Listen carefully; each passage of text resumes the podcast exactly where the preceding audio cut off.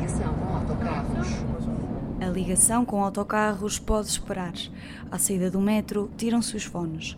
Ao longe, ouve-se a voz de André Seravá. Uma batida forte capta a atenção.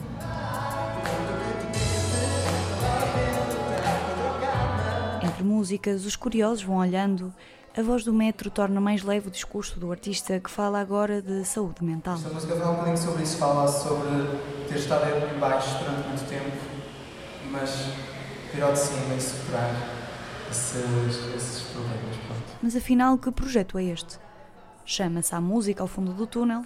Para o coordenador Pedro Vargas, é uma fusão entre concertos e bem-estar. O que nós fazemos é uh, uh, atrair a atenção das pessoas para o tema da saúde mental através da música ao vivo.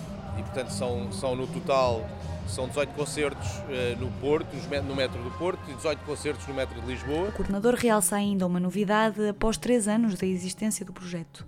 David Fonseca, Lena D'Água e Mafalda Veiga são nomes que marcam presença numa gala solidária. O Teatro Vilaré, em Lisboa, recebe no dia 25 de outubro estes e outros artistas. O tema, cantado e debatido, é a relação entre a música e o bem-estar psicológico. Projeto é uma iniciativa da Coordenação Nacional das Políticas de Saúde Mental.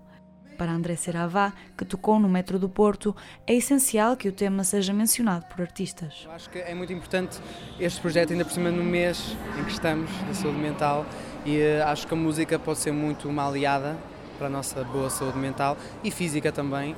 Acho que, pelo menos para mim, compor e, uh, e, ouvir música desde muito novo foi muito terapêutico. E, uh, e, acho que é muito importante partilharmos e acho que eu como artista realmente usar a minha plataforma, a que tenho, para, para, para conseguir, se calhar, se ajudar alguém ou fazer, fazer alguma diferença, acho que sem dúvida vai ao meu dever.